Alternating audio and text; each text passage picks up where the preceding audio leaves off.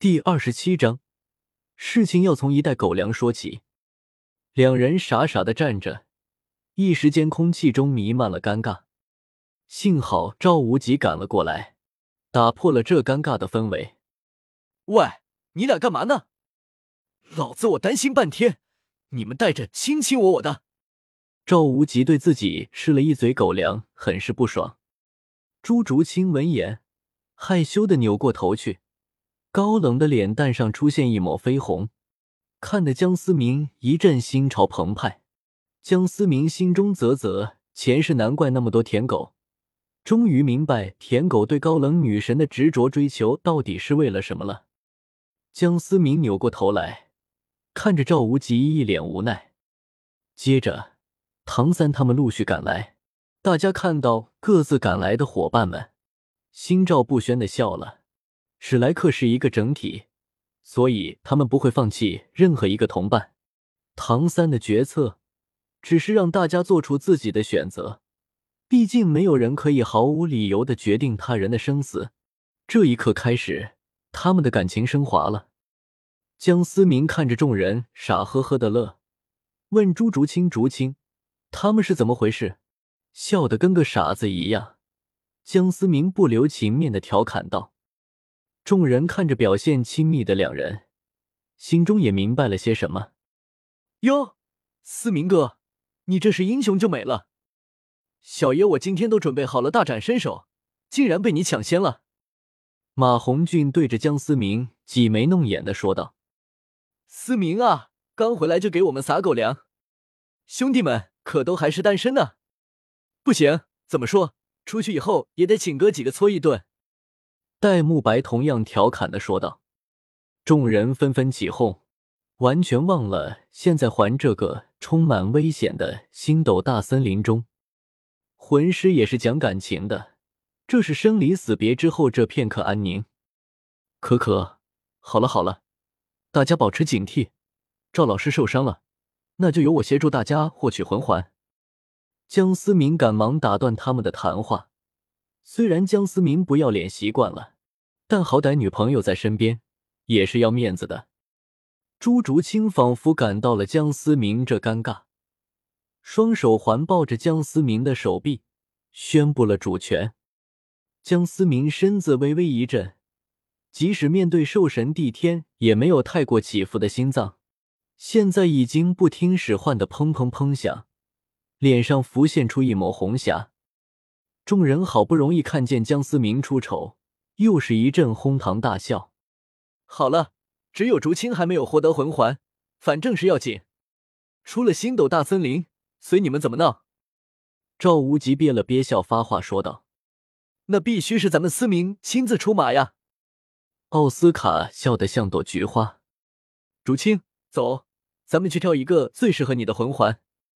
江思明干脆也就不要脸，搂着朱竹清的纤细小腰说着，说罢便带着朱竹清走了。小三，你看看这两人，太嚣张了。戴沐白调侃的说道。对了，你们先走吧，我带竹清去获取魂环。江思明转身说道。思明哥，要不还是咱们一块儿吧。人多好办事，唐三有些担心的说道：“不用了，我们走吧。我们跟上去，说不定还成拖累了。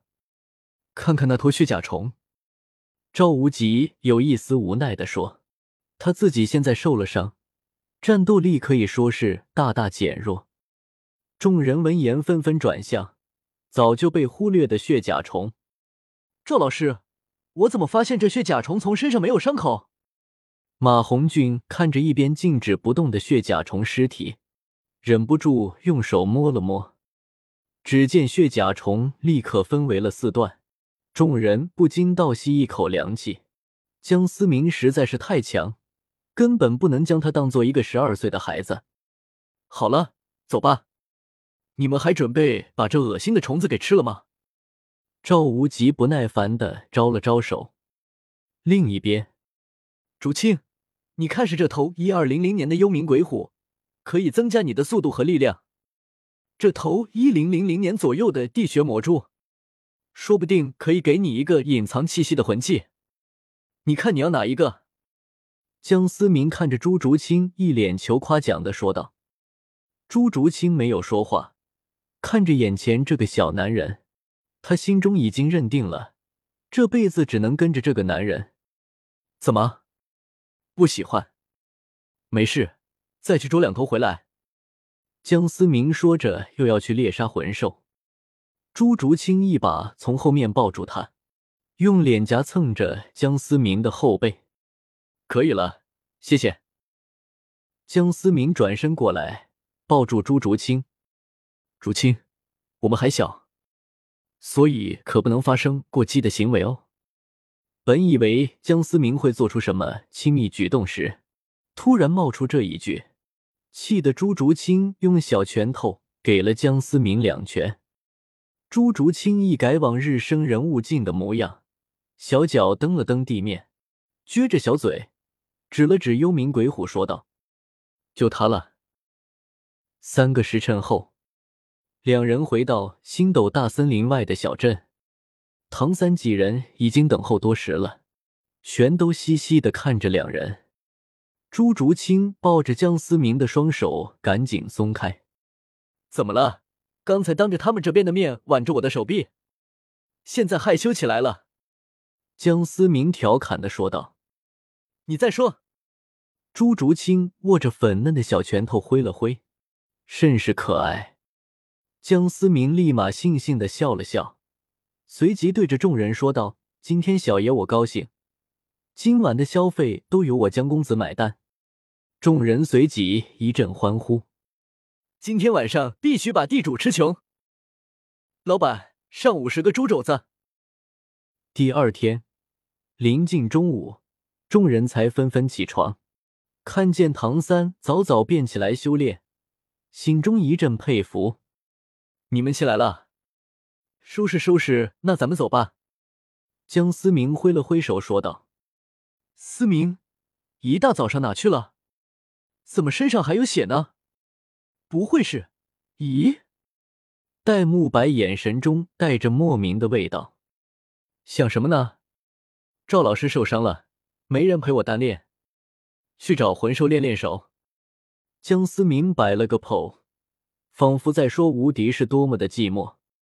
此刻，众人没有反驳什么。众人都知道，史莱克学院有两个人最让人佩服，一个就是修炼狂魔唐三，一个就是战斗狂魔江思明。江思明之所以疯狂的战斗，其实也是受到前世小说的影响。江思明现在已经看透了，倒也不像以前那样执着的去战斗，但是一直以来的习惯还是改不掉。这个世界并不是一个副本，你打穿副本就可以到下一个副本。斗罗世界里的人并不是一个 NPC，有的时候停下脚步，看看周围的风景，也是个不错的选择。